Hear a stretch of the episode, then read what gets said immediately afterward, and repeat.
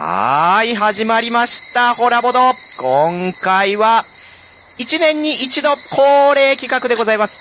ゾッとする話、イエイイエはい、ということで、もう、この夏はですね、猛暑猛暑で、こんな時こそ、まあ、ゾッとする話でね、まあ、体を冷やしていただこうという、いつもの企画でございますが、はい。早速、今回の出演者、どうぞはい。イカラジから来ました、りのりです。はい、えー、ボドマンから来ました、綾野ルミです。ファントイボックスとトリドリでアイドルやってます、ゆいゆいです。お、ゆいゆいさんやんあれゆいゆいさん出ていただきました。お久しぶりでございます。あらー、かおりんさんとね、りんよりさんとるみるみさんは以前にもゾッとする話出ていただきましたけど、ゆいゆいさんにとうとう出ていただけましたよ。いやーもう、オファーがかかったことがゾッとする話ですよっていう 感がめっちゃ絡んだわ。あ、めっちゃ絡んでる怖 アイドルって単絡むんや。か、帰るわ。おしっこはせんと思いますけど、単は絡むんですね。ちょっとトイレ行って帰りますわ。あやめてください。イメージ壊れるんで。はい、そして最後はこの方です。どうぞ。はい。甲子園で3試合見てきた帰りの池田哲也と申します。よろしくお願いします。あ、池田哲也さん、ボードゲーム芸人、池田哲也さんでございます。はい。よろしくお願いします。ゾンビ大好き芸人でもいらっしゃる池田哲也さん、前回もね、出ていただきましたけど。ありがとうございます。あの、レギュラーにしていただいて。あ、そうですね。あの、この企画、まず誰から声をかけようかなと思ったら、あの、りにょりさんと池田哲也さんに同時で私送ってました。そうですか。恐れ多いですね。この二強。怖二人の稲川枠で呼んでいただいて。稲川区で。あれでも池田哲也さん、この時期といえばもう甲子園、甲子園で大忙しじゃないですか？いや、そうですよ。もうだからもう、ほぼ睡眠時間3、4時間ぐらいで。そう、マジ？そんな中、こんな番組に出てもらって、本当申し訳ないです。ありがとうございます。1日12時間外で野球見てますんで。よいや、通りで真っ黒やな。な。いいですね。はい、はい期待しております。ろしくお願いします。という、このホラボットはですね、いつもはね、まあ楽しくおかしくざっくばらんやっておりますけれども、今回はまあ、ゾッとする話。まあこちらは、皆さんが実体験したものとか、周りの方が体験したもの、などなど身近な出来事でゾッとするエピソードトークっていうのを披露していきます。もう、池田哲也さんのゾッとするトークが聞けるのは、もうもしかしたらホラボドだけかもしれませんから。そうですね。はいもうこの怪談話をするために1年間考えてきてますんで。あ、そうなんや。はい考えてるって言ったら、なんか、作ってるみたいになりますけど。いや、もう全全部実話ですけれども、その話の構成を考えてきてる構成をね。いや、はいありがたいです。私もね、この一週間結構ね、構成いろいろ練ってたんですけど、そうなんどだの構成で試してもね、脳内で滑ってたんですよね。ゾッとします、ね。ゾッとします。めちゃめちゃゾッとしますけど、でも、あしゃかりき頑張っていこうかなと思います。ーはい。はい、じゃあ、これは、まず一周目、まあ、全員一つずつ話していこうかなと思いますけど、どなたから行きましょうかね。じゃあ、これは、私から行きますか。おはい。はい。この話は、私が体験した話ではなくて、友人から聞いた話でして、その子は女の子で B さんで中学生の頃なんですけれども、うん。学外実習で富士山の樹海を回るっていうものに参加したんですよ。すごいやつ。樹海を回って戻ってくるという、まあそういった実習なんですけれども、まあ遠足みたいな気持ちだったんでしょうね。クラスのみんなも明るい感じでバスに乗って行ったらしいです。うん。で、まあ樹海を前にして、係の方が、まあ今回の実習は、樹海の中にある4つのポイントをめぐって、ハンコを押して戻ってこいよと。スタンプラリー。そうですね。まあ、スタンプラリーなんですけれども、まあ、ところが樹海じゃないですか。なので、絶対気をつけろよと。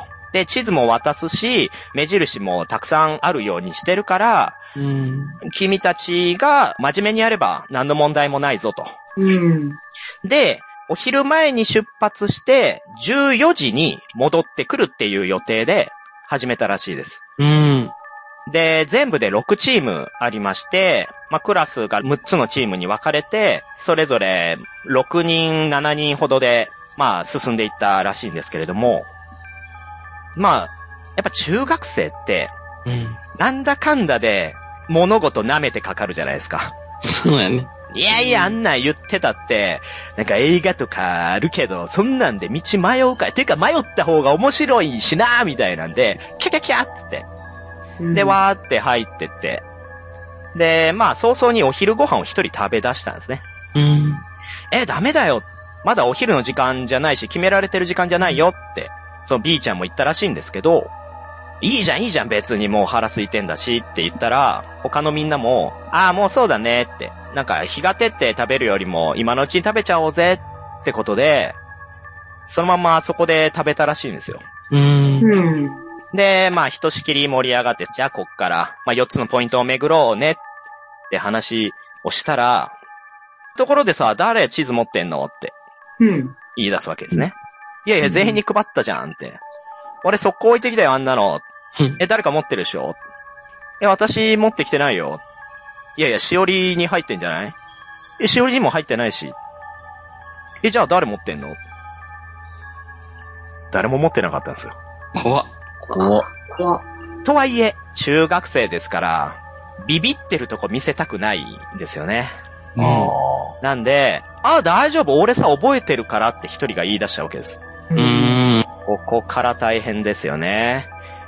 まあ、その子が、俺についてこいってノリで、なんとなくうっすら覚えてるその地図の道をガーッと進むんですけど、まあ、案の定、道に迷いまして。うん。まあ、おそらく1時間、2時間出発してからでしょうけど、もうヘトヘトになってしまったらしいんですよ。で、富士の樹海っていうのは結構磁場が乱れてるんで、実際にその方向感覚だけでもなくて、そう精神的にも結構影響があるらしいんですね。で、全員が、ああ、これどうしよう、やばいって、で、一人が泣き出して。そしたらまあみんなも釣られて、うーってなってたところに、うん。おーい。おーい。で、誰か近づいてくるんですよ。うん。うん。うん。ああの係の人かもって。おーもで、向こうから走ってくるんで、あ、こっちですって言ったら、ああ、そこだったんだ。まあ、係の人だったんですね。う、こういうこと。お前たち何やってんだよ。もうこんな時間だぞ。って、地図はまあ、持ってきてないと。あ、これは怒られるな。そらもう怒られるなと思ったら、まあいいから来いって。いいから早く来い。って言われるわけですよ。うん。もう急ぎ足で係の人について、その集合場所、14時にここだよっていう集合場所に戻ったら、うん。あれって、他の人はって、B ちゃんは聞いたんですね。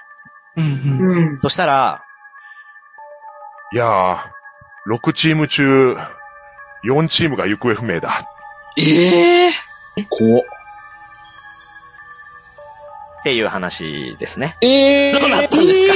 もう この行方不明なのはままだ見つかってない、まだ見つかってないですか？あいや、これは、まあ、いわゆる中学生ちょけすぎて怖いなっていう、まあそういったところに着地する話なんですけど、ああ。もうそうそうなんですよ。そもそも富士の樹海に探検に行かせるような学校なんで、結構ね、その、シャカリキボーイたちの学校らしかったんですね。ななるほどね。うん。見事にみんな地図忘れて、で6チーム行って4チームが帰ってこないっていうので、係の人はもう焦りに焦ってるっていう話です。ええわーい。地図はしおりき入れるべきだよね。まあそうですね。うん僕昔、はい。富士の樹海で野宿するっていうロケやったことあるんですけど、えさすが芸人ですね。はい。で、なんか本当すんごい奥の方に入ってって、なんか洞窟っていうんですかね、なんか、ああ、ありますね。岩場に穴が開いてるところでなんか野宿したんですけど、その中に、なんか紙が一枚落ちてて、あら。でその紙見たら、何々中学、何々って名前が書いた子のうん。数学のテストだったんですけど、あの、8点って書いてあって、絶対にバレたくない数学のテスト、もはや受解にまで捨てに来るんだっていうの。もしかしたら、その学校の人かもしれないですよ、それ。これバレるぐらいだったら受解まで持ってこかって思う精神すごいなと思ってびっくりしたの覚えてますね。はい、じゃあ続いて、どなたが行きます？続いての方。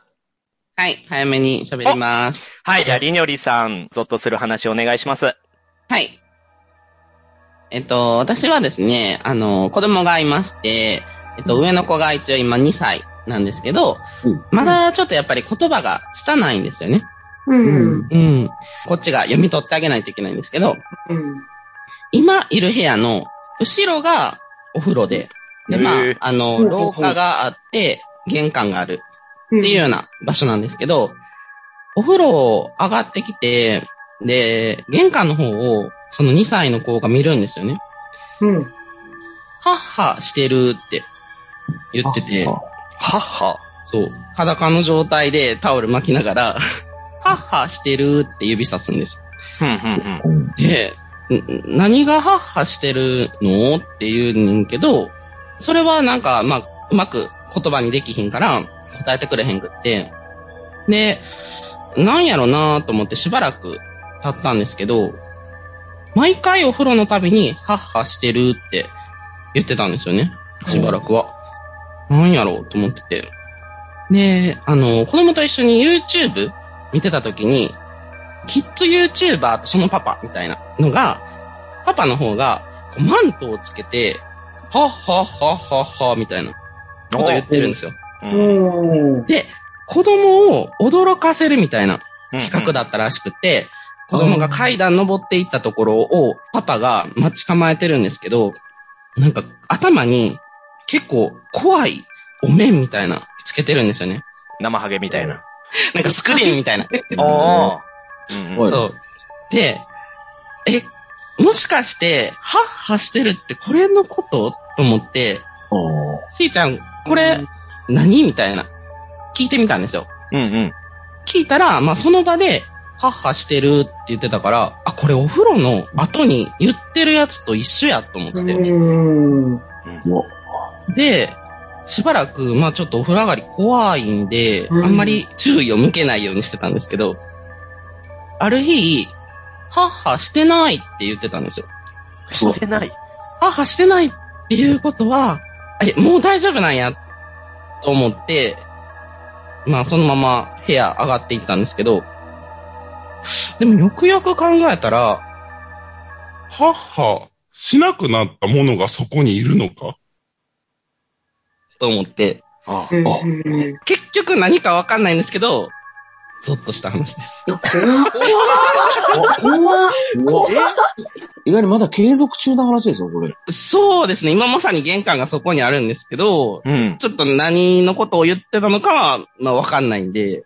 あらららららら、これはもうね、最近流行りのほら、呪詛なんかでもありましたけど、はい子供にだけ見えるっていうやつかもしれないですなんね。ですかね。よくね、言いますよね。なんかね、子供は見るってね。うんうんうん。でも怖っええまあ、またでも、母してるってなったら収録しましょ 今、母してるって。そう、もうそしたらすぐ IC レコーダー回してください。何か入るかもしれないですね。うん。母以外の言葉も発するかもしれないですからね。それあの、下下の子が今度別のことを言い出すかもしれない。ああ、そうですね。下に0歳児の赤ちゃんがいるんえ。その、母の次、父が来るとかそういうやつ？ピッチ。いやーちょっとワクワクしますね、今後が。いろんな意味でね、はいやっぱ期待のお子さんですね。そうですね。もっと喋れるようになってきたらね、いろいろ聞いてみたいなって聞いてみましょう思います。はい、では続きまして。これは、じゃあ、カオリンさんいきます？はいいですか？い。まあちょっと私が、ちょっと若い時にね、体験した話をちょっと話そうかなと思って、まずは。まあ私が、初めて、うん人生で初めて、アルバイトをした時の話なんですけど、うん。チェーン店だったんですよ、そこのお店が。うんうんで、チェーン店って結構他の他店から応援が来たりとかするんですよね。ちょっと偉い人だったりが来たりとか。で、そこに来た北海道の人がいたんですよ。うん、うん、うん。その人が、ものすごい私にめっちゃアプローチしてくるんですよ。あら、うん恋の。もう、恋の。あら恋の。いや、まあ、でも、まあ、若いですから、もう、そんな、もう、しかも年上の、その当時、10上とかなんでもうめちゃくちゃ大人に見えるわけですよ。自分はもううん。うんうん。なんかすごい大人な人にそんなことをこう言われたりとかすると、こんなもうね、ぴょぴょしちゃうじゃないですか。えー、でもそれって、仮にカオリンさんが20だとすると30の男性ですよあ、ね。そうそうそうそうそう。なかなかなロリコンやな。確かに。えー、まあまあでもね、恋愛に年の差なんて関係ないですからね。そう 10, 10代ですよ、私だって。うんうん。やっぱ浮かれてたんですよね。うん。もうすっごい嬉しくて。で、付き合うことになったんですよ。おーおーでも周りは、おめでとうみたいな。うん。そうだよね、付き合わなきゃもったいないよね、みたいなこと言うぐらいもうすごくて、もうみんな祝福みたいな。で、デートいつ、いつすんのみたいなとか。そう、すごくて、でも、もう浮かれとんちきだったんで、カレトンチキ。浮かれドンチキってなんか、わからんけど。うん。あ、どうしようみたいな。私このまま結婚するのかなみたいな。いや夢みたいなこと言って まあまあまあ、若いからね。言ってたんですよね。で、半年付き合って、お結構そう長く。うんうんうん。で、しあんまり進展しない関係が続いてたんです。まあ、あれ？ちょっとだけ進展したみたいな。え？細かくは言わないけど、ちょっと進展してちょっと待ってみたいな。いやいや、それでもキスはするでしょうよ。あまあそうですよね。あ、じゃあもうそこ止まりだよ、みたいな。あそうそうそうそうう。んそこからちょっと先かなみたいな。で、それが半年経った時はちょっと夏。青木ヶ原樹海に、富士山のふもとの、まあ、心霊スポットで有名な、青木ヶ原樹海に、みんなで車で乗って、心霊スポットに行こうみたいな。ううんん。みんなやんのな。大好きなんですね、肝多分ね。すごい大好きなんや。で、そしたら、お店の店長も同じ、その私の彼氏のさらに上司だったんですけど、うん。同じく北海道から来てる人だったんです。その人が、せっかく行くならみんなで行こうって言って、募ったんですよ、6人。うん。うん。でも、私最初誘われなかったんです。うんうん。そのことも知らなくて。うん。で、別の女の人から、あれ？みたいな。行かないの？みたいなことを言われて、え、何の話ですか？って言ったら、え、なんか樹海にみんなで行くって話だよみたいな。あら、仲間外れやん。カラスさんも行くよみたいな。あれあ、あ、そうなんだ、聞いてないな、みたいな。うんうん。だったら、驚かせてあげようよ、みたいな。サプライズ。最初で行っちゃえばって言われたんですね。なるほどね。私が車出してあげるから、うん。一緒に乗せてってあげるよって。うん。そうして、当日、私が来ることは誰にも言ってないからって、その人に言われて、うん。うちにまで迎えに来てくれって、その女の人が。うん。でも、現地はやっぱちょっと遠いし、うんあれだから、家に、彼氏の家に行ったらびっくりするんじゃないって、今日来ること言ってないんでしょって。あで、彼氏の家の手前のコンビニで、私はここにいるから、行っておいでよ、みたいな。うん。あ。うんうん。自分でもう一人歩いて、家に、要は突撃したわけですよ。ねえ。ピンポーンって押して、ガチャ全く知らない女の人が出てきて、うわすすごい、あの、その瞬間、家を間違えたんだと思ったんです。ーうん。うん。人間ってとっさの判断で、自分が間違えたって思っちゃって、うんものすごい勢いでこう表札を 見て、うん。でも合ってるんですよ。部屋の番号も合ってる。どちら様ですか？って言われたんですよ。うんぁ。うん。その中から出てきた女の子に。あ。うん。なるこ、ほぼ私と同年代ぐらいの。あれれれれ。なるほどね。でも知らないんです。全然知らない子。あれ？なナナさんって、あれ？みたいなことを言ったら、今、ちょっとコンビニに買い物に出かけててって言うんですよ。うん、うん、うん、と思って。うんあの、すごい10代でよくそんなこと言ったなとは思うんですけど、あ、すいません、ちょっと私、アルバイト先のもので、みたいな。あの、あだどなたかき聞いてもいいですか？みたいな。聞いたら、うん。へえ。あ、私彼女ですって言われたんですよ。もう混乱ですよね。うん。え、どういうこと？って思ってたら、後ろから帰ってきて、はい、はい。あ、サンドイッチや。うん。サンドイッチや。見た瞬間、私の顔を見て、え、どうしたんですか？って言ってきたの。バイトの仲間で。うわ中の子は、あなんかバイト先の来てくれたみたいみたいな。あ、そうなんだみたいな。もう私はもう、な、ないような、あすごいな。もう、パニックに、まあ、なりそうだったんですけど、なんだろう、僕そこに立ってるのが必死で、そして、出かけ、そろそろ出かける時間だよねとか言うんですよ、その子が。うんうん私じゃなくて、その彼女うんが一緒に行く予定だったんですよ。はあ。あそれで6人だったんですって。なるほど。みんなそれを知っててハブにしてたわけだ。そう。で、私を連れてってくれた先輩だけはうん。知らなかったんですって。うわ、どうかな、これも怪しいな。これいや、いやでもさすがにそそれは知らないんじゃないと連れてこないですよね。サプライズどうみたいなこと言わないですよね。いやー。そうなんでしょうね。立ち合わせたろみたいな。ねやったろうかな、みたいな。そんな性格悪い。結局、私、受会まで一緒に行ったんですよ。なんでやねん。なんで？行くねん。すごっ。なんでっていうのをとにかく聞きたくて。な、なにどういう関係なの？っていうのを聞きたいし、イラッとしちゃったのね。ことみたいな。そううんもうそこで、もう全てをクリアにしたかったから、うん。あ何をついてってやると思って。うんあー、もうす、で、もちろん、もう目の前でめっちゃこう、恋人つなぎするわけですよ、手を。ええおーって思いながら。でお、お、お、お。あもそんなことがあって、うん。まあもう私も、まあアルバイト行くのも嫌だったんです、すごい。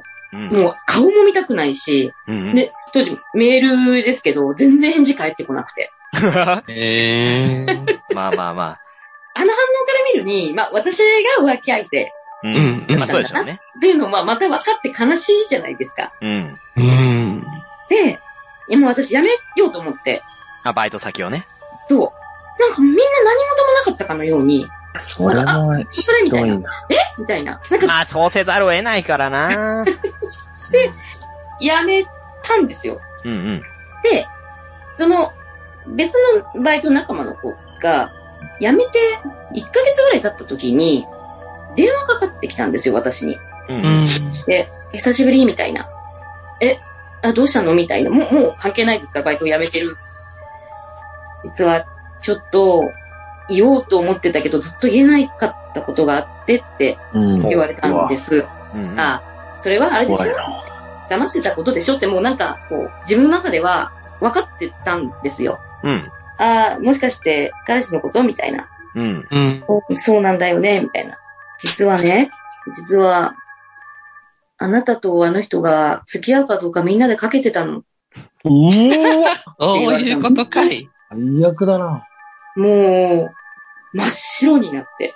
それを言ってくる神経どないなってん確確かなんでそれをに。今、もう関係もない私に言ってきたと思って。うーん。で、そして、結婚してたんです。あ北海道でね。と、それをあもう結婚指輪外してきて。やこっちばー来ると。きに、そんな私の初恋とうん飛んだ失恋体験ですね。うんえー、でもちょ、まあ、この件に関してはあれですね。まあもう浮気するつもりで来てたんでしょうねっていうのと、なんか周りの人、林立てるだけ立てて、あの、潮引くの早すぎるんで多分、そこそこなネタにされてたんだろうな。あでもきっとそうなんでしょうね。きっとね。や、やめてよかったですね、そん。怖いし、えぐいし、傷つくし、みたいな。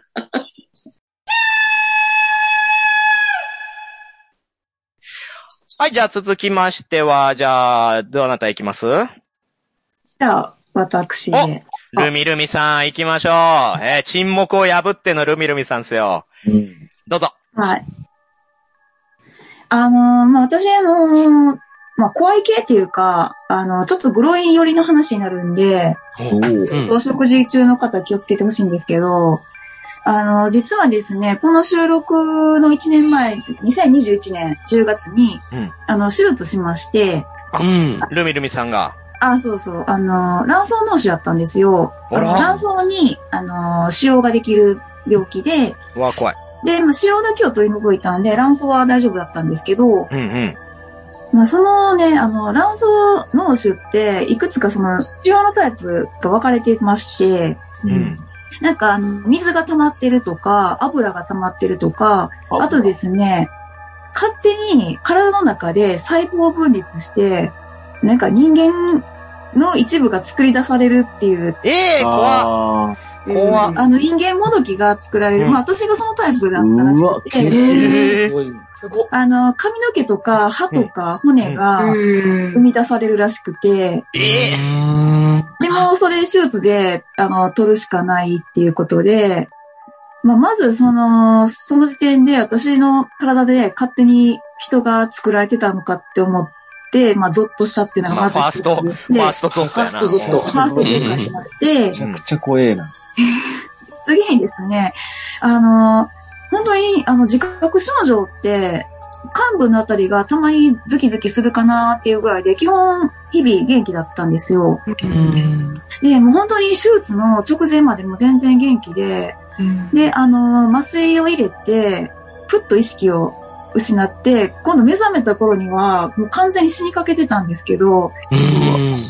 で、あの、私、下腹部を、えっ、と、3センチ切開して、うん。あと、あの、おへそに穴を開けて、カメラを入れたのかな。で、手術したんですけど、もうその下腹部がもう死ぬほど痛くて、そうやろね。で、吐き気と、もう痛みがものすごいけど、まだその目覚めた瞬間って口が聞けなくて、うん。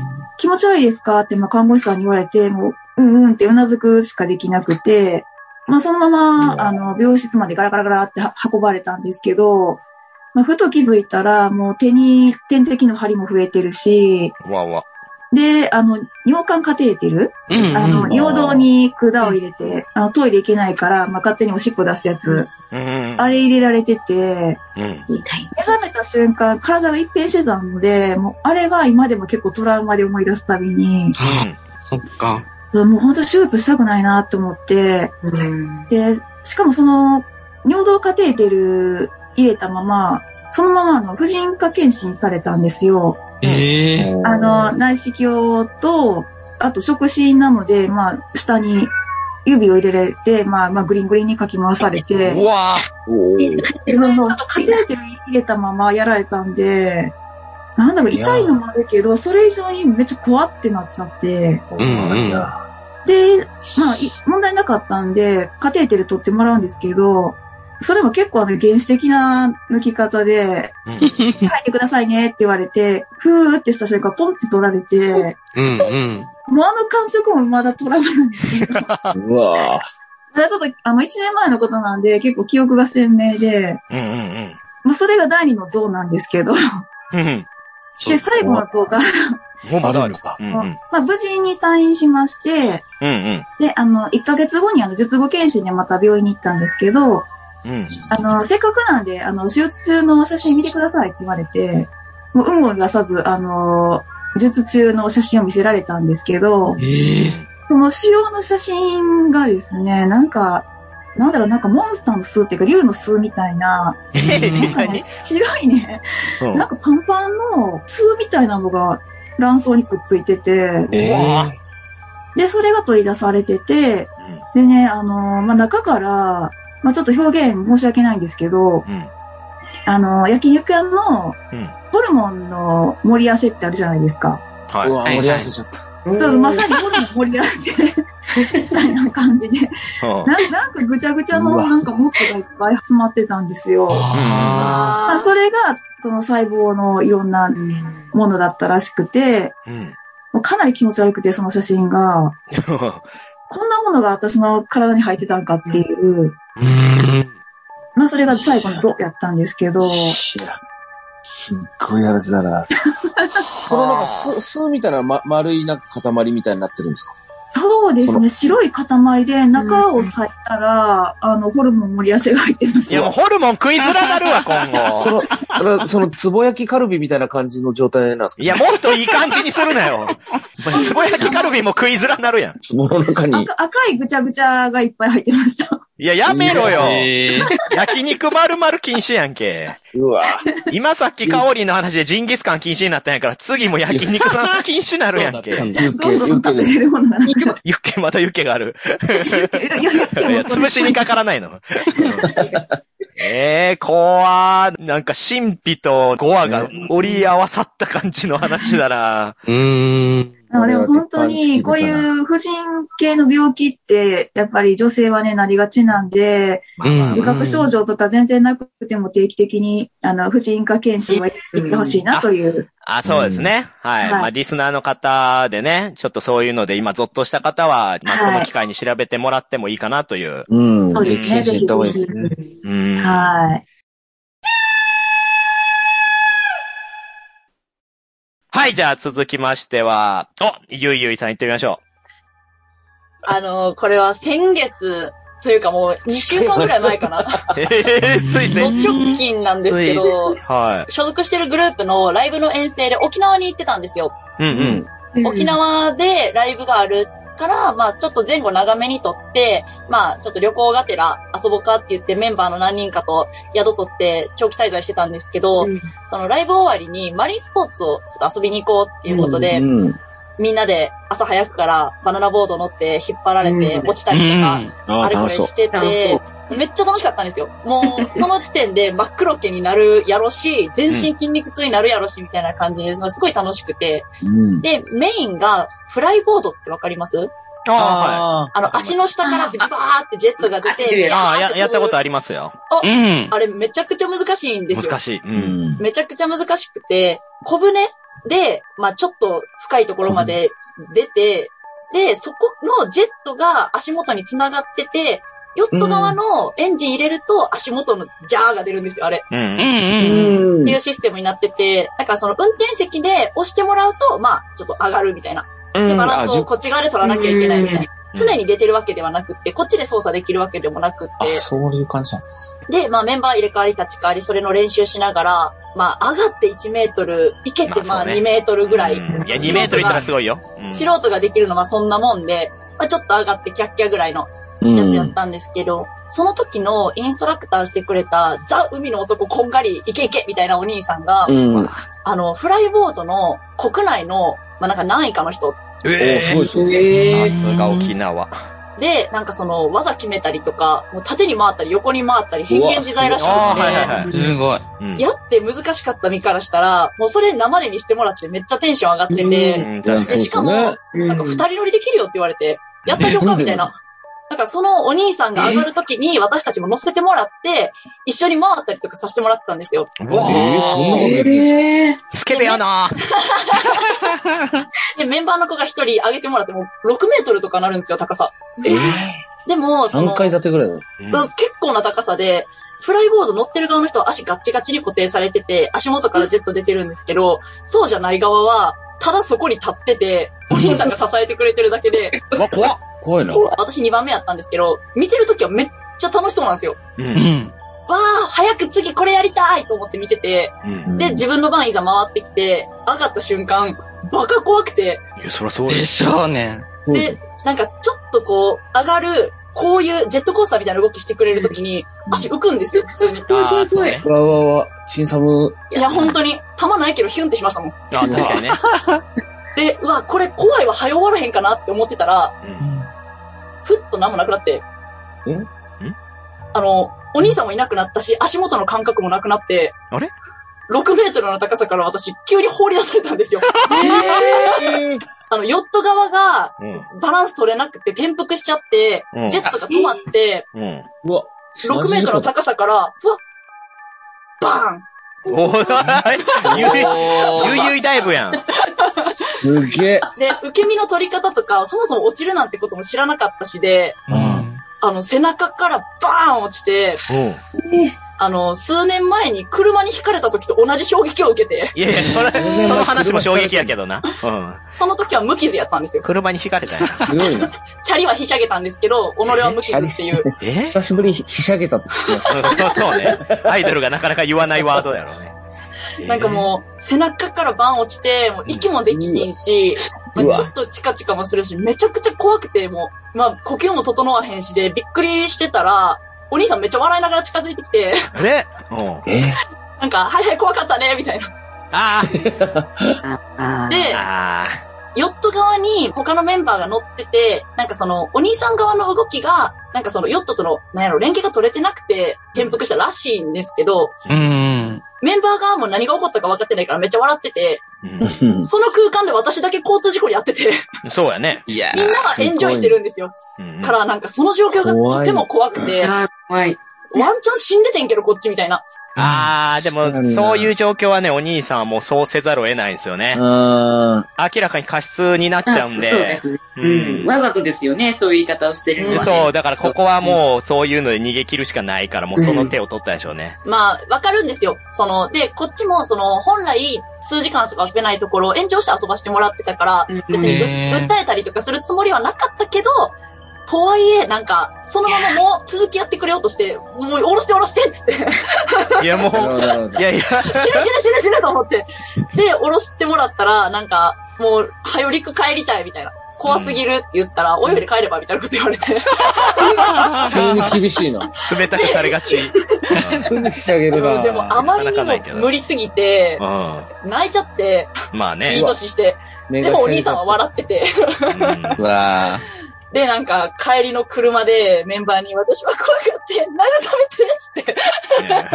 うん。もう、いつかスカイダイビングとか、あれとかこれとかしたいなって思ってたアクティビティと、なんかそのジェットコースターとか、う。うんん。全部怖くなっちゃって、うまあね。わー気持ちが仕上げちゃって。うん気持ちがもうね、大トラウマを作った沖縄になってしまっうわて。いやー、これ、そうっすね。なんくるないことはないんだね。あそんなナンクルナイサーみたいなノリで。なんくるなくない？うんナンクルナクナクナイサーになっちゃうから。うん。っていうことがね。でもアイドル系あるあるですけどね、全身にセメント塗ってえらいことなったりとか、ああいうこう、いや、それアイドルの仕事だろ何それいや、以前にあった事件ですよ、その昔ありまし、たよね、なんか。そう、地下アイドルの方が、そういう企画でやったら、もう大やけど、全身やけどしたみたいな。うわ、まあ最まあ悪です。ねだからやっぱ無理しちゃうんですよね。こうね。で、向こうも向こうでやっぱりね、テンション上がって、いいとこ見せてやろうとかね、いい思い出作ってやろうとかね。うんなんだったらこの後、アフター誘っちゃおうみたいなのがあるから、アフターあ誘っったんかな？セメント塗った後、アフター誘おうかな。私はセメント塗られてないですよ。あそうですちなみに。よかセった、メントのアフターでも固まるじゃないですか。いやーよかったですね、無事で。いや、本当にギリギリ生きてるって感じです。うん、気をつけてください。はい、じゃあ続いては、これはもう、ね、一周目の大鳥でございますが、池田哲也さん行ってみましょ はい。じゃあちょっとお話しさせていただきますけど、これはあの、まあ、僕の話なんですけども、ちょっとずいぶん前になるかな、もう10年以上前の話なんですけど、ある番組のロケで、千葉県に行きまして、あ、怖い。いや、めちゃくちゃ怖いですよね、千葉って。う。なんでやねん。なんで芝が怖いの？で千葉の港の方に行くっていうあれだったんですけど、それ何をやるロケかっていうと、金色のサバがいて、もうご利益ありそう本当な、はい、何百匹に一匹みたいなもうすっごいレアなサバがいると。で、そのサバを取りに行くサバ漁の漁師さんと一緒に同行させていただくっていうロケだったんですで、そのサバ漁を僕も体験させていただくっていうロケで。うん。で、で、釣りみたいな感じで行くのかなと思ったんですよ。うん。じゃあ結構立派な、その漁船に乗せられて、あの、進み始めたんですけど、で、その船長さんに、これどんぐらいかかるんですかねみたいな話したら、まあ、魚番まで6時間って言われたんですええ6時間きつい。よ。もうちょっと、もう概要に出ると。うん概要に出ないと、はい。昼ぐらいから行って、もう夜12時ぐらいにその魚番に着いたんですけど、その、漁の方法をその6時間後の先に行ったところで教えてもらえると。う。いうん感じだったんですけども、まずその6時間もかけて行った概要ってもう船がもう転覆するぐらいの勢いで、えとんごとなってるんですよ。でも僕も何回も転んでもあざだらけになって、もう6時間でもう本当ボッコボコに体とか打ち付けてる状態で、いざ着きましたと。で、どういうロケをするんですかって聞いたら、あの、サバ漁で、コマセっていう、まあ、え、餌ですね。巻き絵。巻き絵を船から右側に一回投げると。うん。そしたら、こう、サバがバーッとそっち集まってくる。で、次、今度、左側に投げる。そしたら、右にいたサバが今度左に流れてくる。ええで、これを繰り返すと、サバがこの左右に動き続けるんで、その動き続ける間に、真ん中にでっかいタモって呼ばれるあの、網をうんうん下。ろして、その魚群を一気に捕まえて持ち上げるっていう量なんですよ。はあ。ええで、一回の重さがだいたい60キロぐらいになる。うんおー60キロぐらいのこうサバを持ち上げる宇宙ロケだったんですけど、私一匹分ぐらい。おーああ、ゆいゆい、ゆいゆいさんの体重が、はい私一匹分ぐらいの。まあでもそうですね。はい。ダイナマイトゆいゆいの。ゆいゆいさんぐらいの重さをが持ち上げる感じなんですけど、さ恐ろしいのが、これ、コマセを投げて魚の流れをずっと作り続けるんですよ。うん。うんうん。なんで、コマセを絶え間なく投げ続けないといけないんですよ。ああ、なるほど。うんやめるともう魚いなくなっちゃうんで。確かに。で、コマセってどれぐらいの量あるんですかね？って聞いたら、6トンって言われたんですよ。一回なんかあの、こんぐらいのスプーンみたいなので、パッて投げるぐらいなんで、ああ、もう相当でかい。キャッチャーミットぐらいの。手のひら弱ぐらいのコマセを1回にしか投げれなくて、それを6トン終わるまでやらないといけないと。うん。で、結果的に言うと、そのロケ自体、っていうか、あの、その、量自体がうん、9時間かかったんですよ。え でしょうね。え、それは移動も含めて？いや、移動も含めてじゃないです。そのえ、量だけで6時間、9時間、6時間で、その、ま、その9時間、しかもそのコマセを投げ続けないといけないんで、休みがないんですよ。うわ、きつい。で、もう、あの、転覆しそうなぐらい揺れてて、うん。で、まあ僕も若手なんで、もう本当必死にロケやって、もうん。う、9時間、もうノンストップでやり続けたんですよ。うんすごい。暗闇の中。で、なんなら僕、ちょっともう、船酔いもして、うん。海にちょっと吐いちゃったりもして、うん。で、吐いたやつにまたサバが集まってきたりとか、ちょっとややこしいことがねして、はい。で、そんななって、もう必死にやり続けて、まあ9時間終えましたと。もう体中もうベッドベトでもう泥まみれになってて、で、やっと終わったと思って、あの、船の中開けたら、ディレクターさん、カメラマンさん、音声さんが全員寝てたんですよ。え？これまず衝撃なんですけど、もう着いた時点で船酔いしてて全員寝てたらしいんですよ。え？えええロケに行ったんですけど、何一つ回してないと。僕はただ漁師として9時間働き続けたんですよ。いや、すげえ。たサバ、サバ漁漁師として、えー、だから21時間、私は千葉の漁師として働き続けて、おお。実際オンエアはこのように撮りますみたいな。その、他のあのサンプルの動画。サンプル動画で見て、恐ろしい経験させていただいた恐ろしいうわ、これはゾッとするなぁこれは本当怖かったですよ。その量終わった2日後ぐらいに、耳の奥からコマセちょっと出てきましたもん。どん、どんだけ巻き散らしてたんや。6トンですよ。6トン巻くんですよ。えやぐい感じでございます。それもちょっと怖い話でございました。いやー、ロケはやっぱ過酷ですね。うん。やっぱテレビとかで見るのってほんの、やっぱ一部ですからね。そうですね。やっぱそれ作るのに何倍もやっぱ時間かけたりしてますよね。え、それであの、結局、その、金色のサバは取れたんですか？えーと、取れなかったんですよ。お蔵入り絶好調やん。で、なんか、あの、まあ、一応サンプルで、なんかこういうサバですよ、みたいな映像は差し込んでたんですけど、だほぼ僕、あの、港から船に乗るシーンしか使われてなかったです。ああ、もう若手の多分、まああるあるなんでしょうけど、こうのん雑な使い方はきついなまあ、文句言えいないですもんねまあ。文句は言えないよね。そうそうそう、はい。うんでも帰りにあの、サバ2匹いただきました、漁師さんから。2 あまあまあ匹。え？こんなやって。二匹 いやいや、そのイカニカみたいな言い方。サバ2匹いサバ2匹。ただええきました。はい怖ー。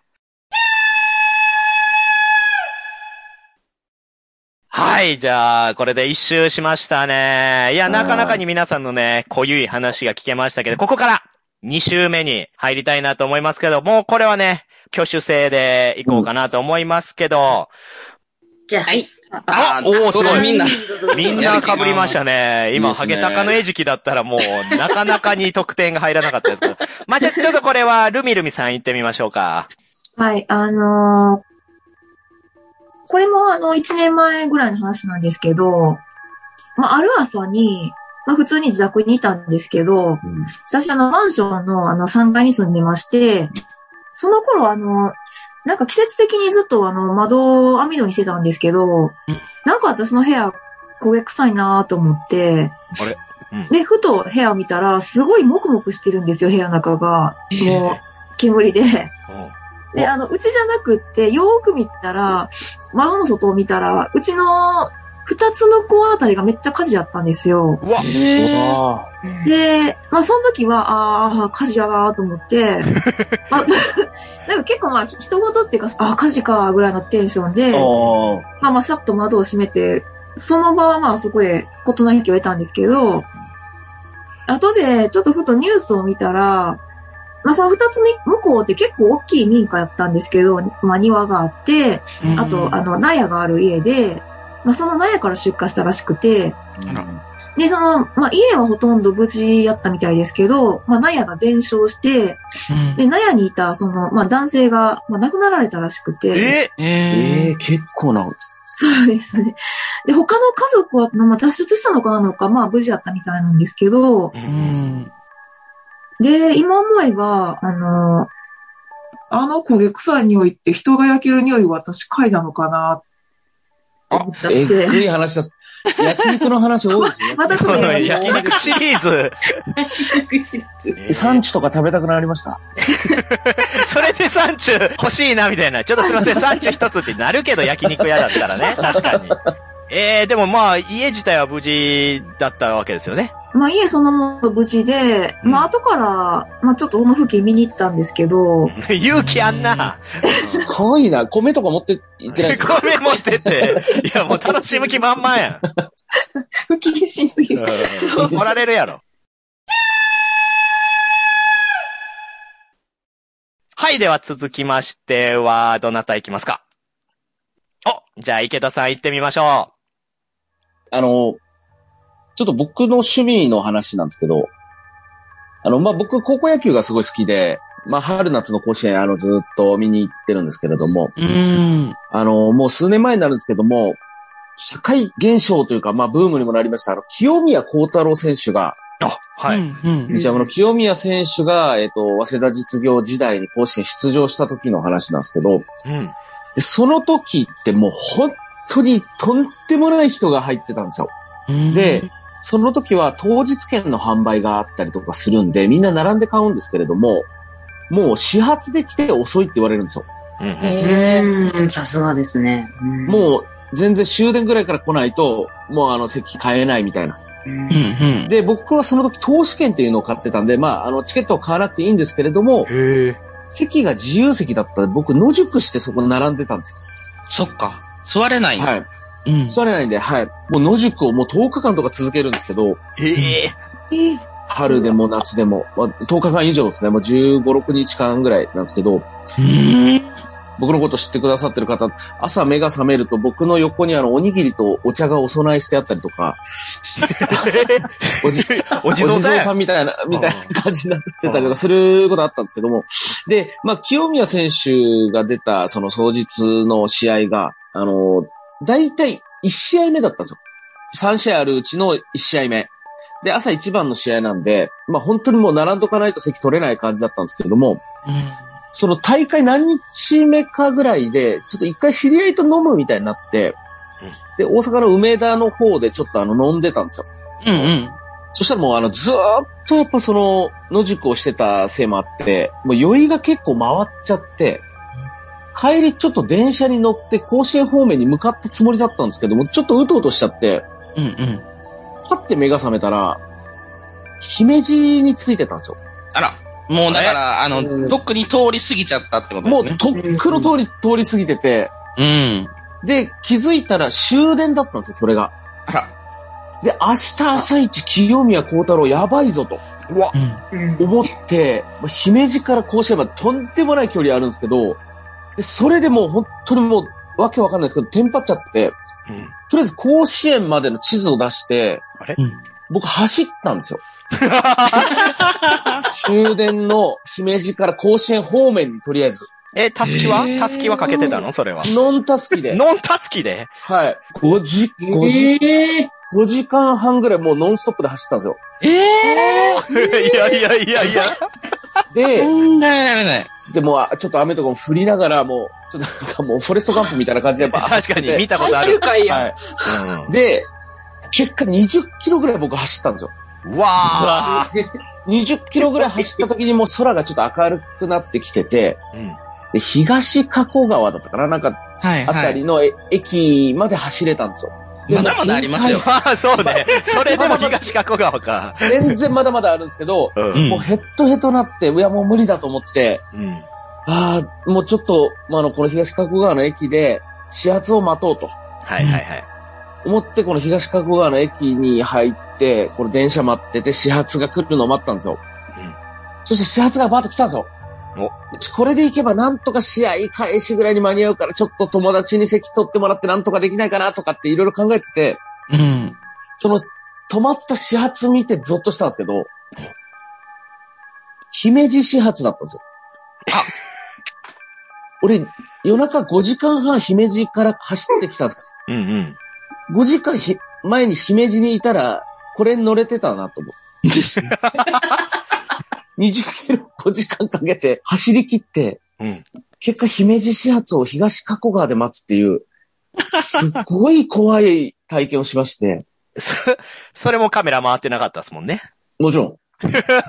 一切待ってない。こプライベートれは、はい。やば結果もう清宮の試合、あの、スコアいつも書きながら見てるんですけど、もう眠気と疲れでもうボロボロで、一つの回でアウト5個ぐらい入ってる時ありました。あれ？あれどう？なってる。あどう？なってるどうなってるみたいな感じでお。かしなっちゃった。、はい、もうそれは本当にゾッとした体験でございましいやー、ね確かにね、寝過ごすとね、テンパって急に体動かそうとしますけどね、意外と冷静に考えた方がいいですからね、あの瞬間た。はね。怖いですよ、あれは本当に。いやー、その割に痩せてないなそうですね。だからもう食べながら走ってんじゃん。お供えのおにぎりをこう、ええあ、お供えの、ほんとや、伏線聞いてるやん。お供えのおにぎり。ちゃんと食べながら。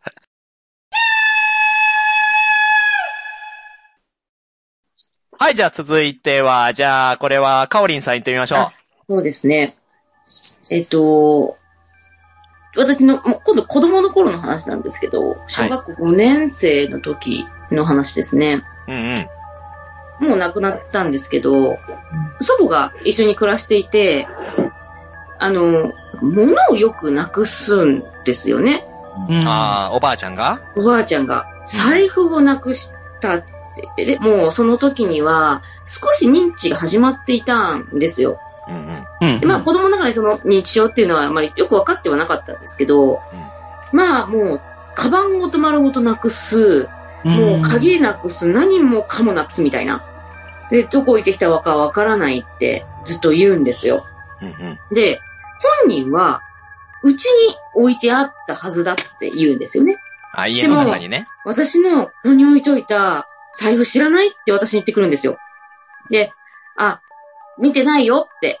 多分なかったんだと思うよ、みたいな。あ本当はなんか否定しちゃいけないらしいんですけど、まあ子供なんで、もう正うん直、うん。そういうことをこう、まあ言う、言うじゃないですか。ないよ、見てない、私見てないって言ってて、あ私は確かにここに置いたって言うんですよ。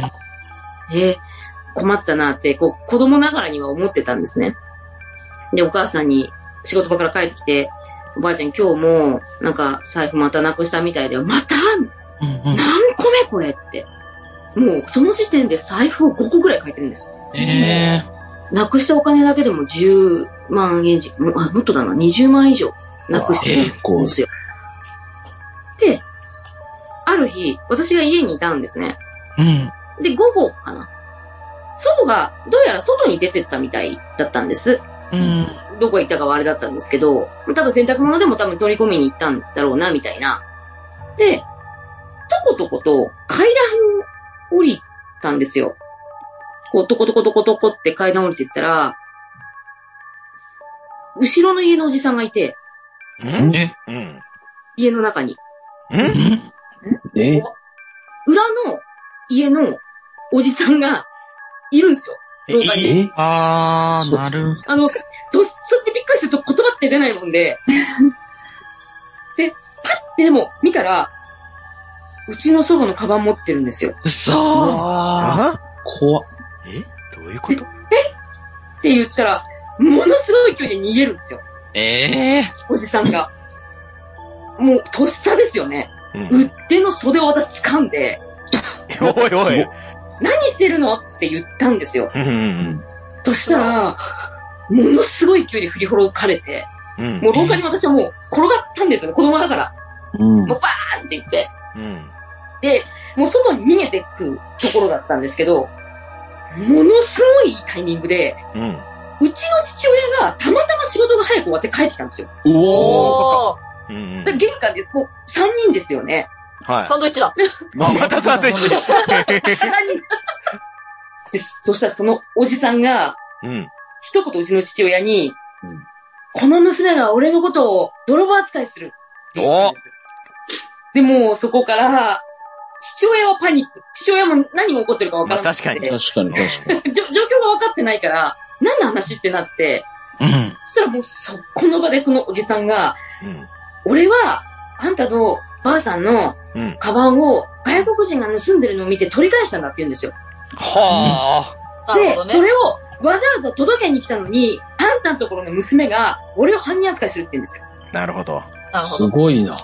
起点が効くな。うん。すごっもう私も、それは嘘だって言って、もう子供だからずっと反応してない 逆転裁判。確弾かに、これきついな逆転。裁判だな。勝てる気しねえな、これ。で、もう結構言葉が出てこないから、あの、じゃあとりあえず警察ってなって、わあ。で、外国人だって言ったから、うん。もっちゃくちゃ来たんですよ、パトカー。あまあ、話していくうちに、まあ、警察の人プロなんで、嘘ついてるってわかるんですよ、すぐ。う。うんん。もう、そこの場で、あ、ちょっとお父さんいいから、お嬢ちゃんだけいい？って言われて、あ。あれ？で、おじさんに話聞かせてくれるって言って、その話をしたら、うん。もう一緒にいたその若い人と、まあ、もう絶対向こうが嘘ついてるねって言って、うん。ダメだ、あのじいさんとか言ってあらあら、結構天然してたのでう、で、子供なのに、警官の人が、これ飲んでいいよって缶コーヒーのブラック出してくるんですよ。子供の女の子にですよ。渋いな え、飲めないけどって思いなが いや、それはゾッとしますね。ら、何も飲まず6時間以上、ええ遠慮しないで飲んでとか言われて、聞かれてんな。結局、まあ、今までその裏のおじさんが全部盗んでたんです。えじゃあ、おばあちゃんは認知症であるのはそうだけど、それを利用して、そうそうそうそう。それを利用して、わかんないように全部盗んでたんです。そうか。わあ。え、毎回家の中に入ってきてたってことですか？家の中に入ったり、こう、ベンチとか外にああるんですよ、公園があって。そこにちょっと置いたところをこうスッと。で、ちょっと認知が入ってるの分かってるから、なるほど。そうだから結局祖母のその財布は全部あったんですよ、裏の家に。うわあそうわあ。まあ、ちなみにその。犯人は、うん。その3ヶ月後にうん。急に倒れて死にましたけどね。いや、いすごい。呪いじゃん。カバン盗めないストレス。なんかストレス、警察に行ったことがすごいストレスだったのか、うん。うん。こっぴどく怒っといたから、叱っといたからって言われたんですけど、もしかしたらコーヒーのブラックになんか混入してたかもしれないですよね。飲あんでないわ。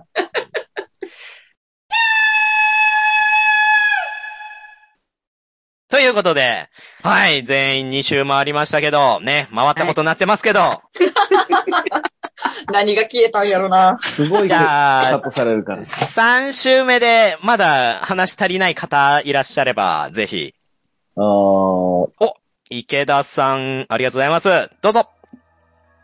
あのーそんな長い話じゃないんですけど、僕のおばあちゃん、うんうん。僕のおばあちゃんもう亡くなっちゃったんですけど、まあ亡くなる前にですね、あの、心臓にペースメーカーを入れたんですよ。おう。うん。あのーペースメーカーの手術をして、で、家族全員になんかそのペースメーカーの注意事項みたいなのいろいろ聞いたんですよ。うんうんで、まあ、とにかく電磁波が良くないと。うん。あそうですね。ペースメーカー狂っちゃうから。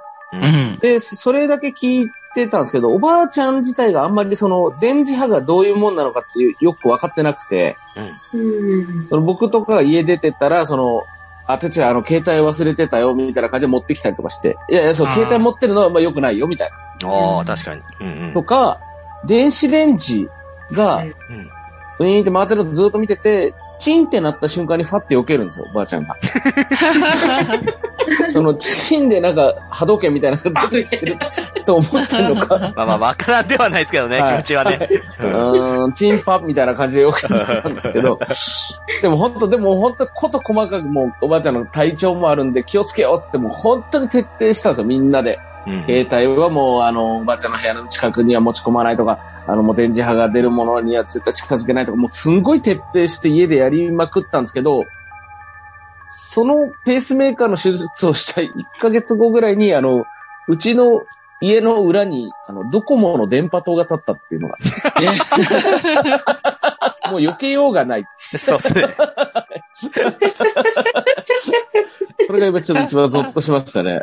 まあでも、許諾してる何者かがいるから、その人が一番あれですけどね。確かに。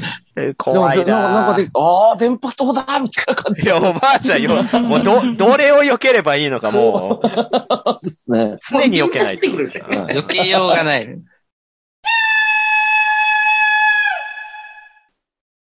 はい、じゃあ、次。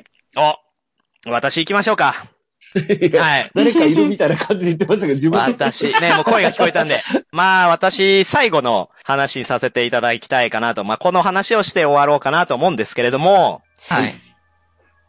実はこれはですね、今から話す話は、りにょりさんと一部の人にしかまだ言ってない、結構やびゃ、やばめの、やべや。噛むぐらいやびゃめのね、やべやべのね。アイドルグループ、あの、ア件なのでもし皆さんに何か悪いことが起きても、これ責任取れないんですけど、ああのー先日ね、撮った、ホラボドの回で、まあ、第428回の、ポッドキャストオフ会っていう回を撮ったんですよ。で、それは静岡にみんなで行って、で、そこで、こう、旅がてらいろいろ収録するみたいな。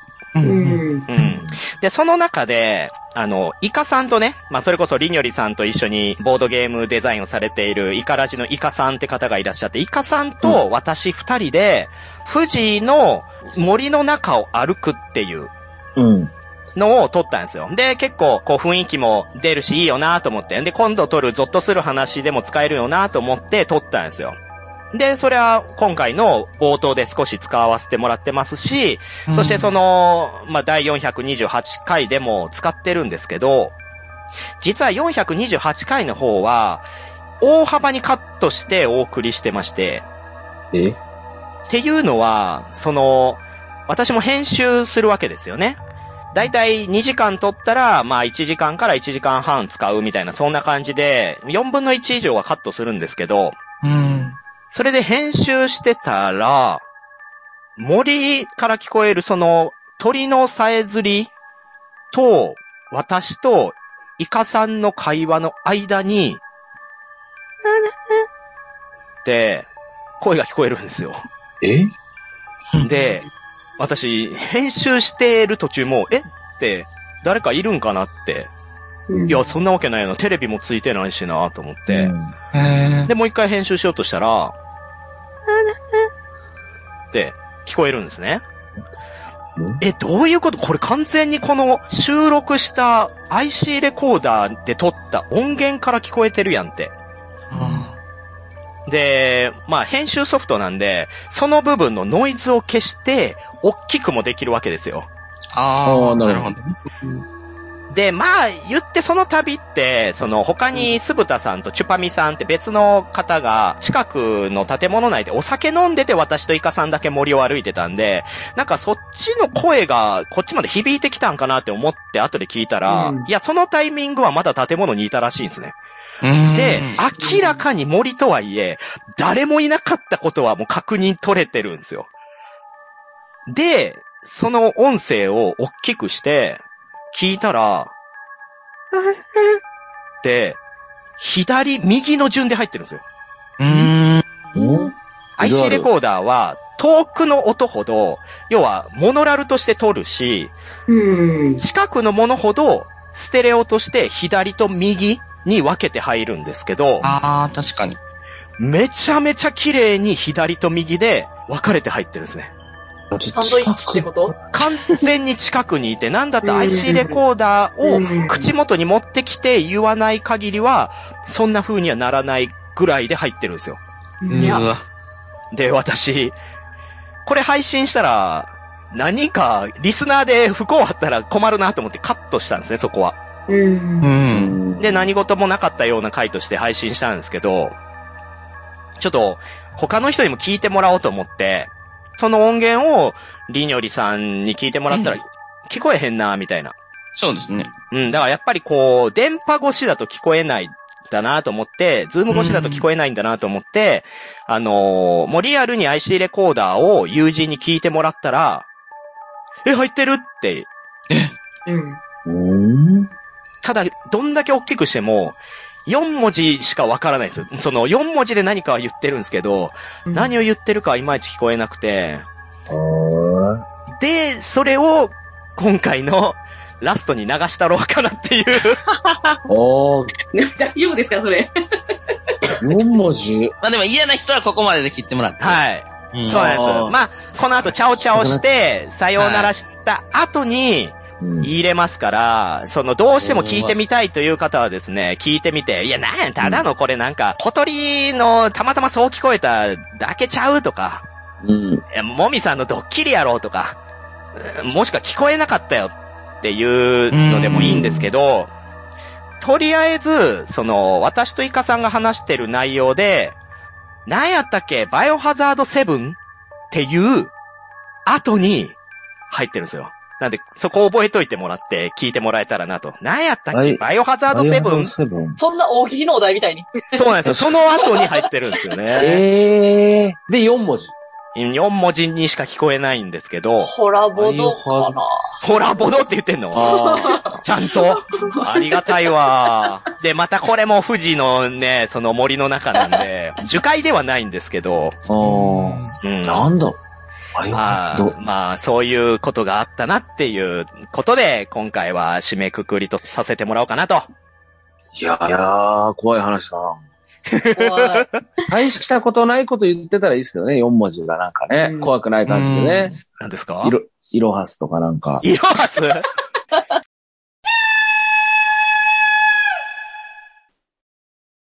はい、じゃあ、最後のね、終わりの挨拶言って、さよならしようかなと思うんですけど、どうでした？皆さん、今回。いや、めっちゃ怖かったです。うん。うん。ゆうゆうさん、どれが一番怖かったですか？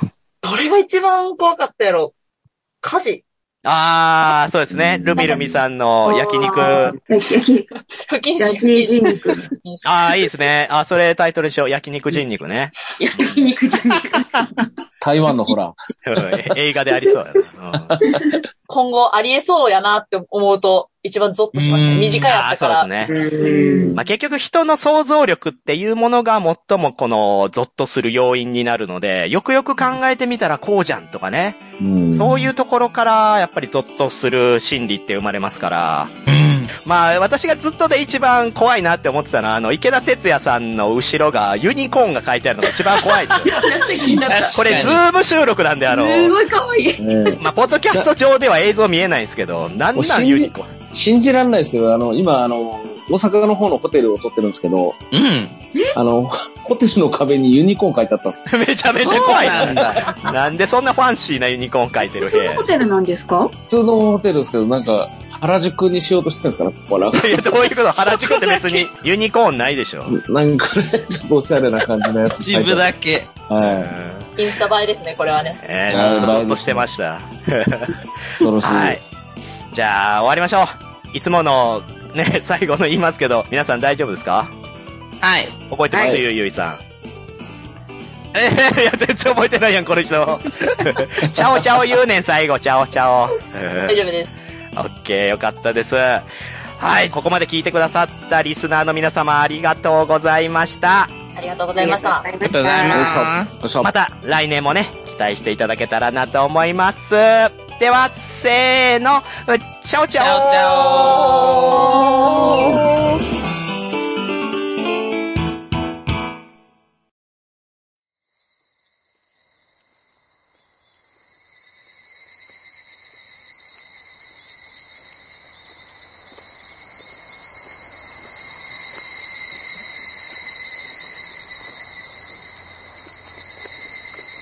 お、イカさん、この先の、え？いけますよ、あれ。この先なんもないんじゃん。え、あるでしょ。やばい。わあ、なんだ。わあ、すごい。道が狭くなってきた。お、鳥居が、鳥居がありますよ。なんだ、こっち。バイオハザード感ある。バイオハザードこんなふ趣ないでしょ。何だっけ？バイオハザードセブン？え？セブンでこんなとこあるの？なんか、あ、お、すごい。鳥居の先に、うわー、なんだこりゃ。へえ、なんだろう。趣ないでし何だっけバイオハザードセブン？えょ。セブンでこんなとこあるの？なんか、あ、お、すごい。趣ないでしょ。何だっけバイオハザードセブン？えセブンでこんなとこあるの？なんか、あ、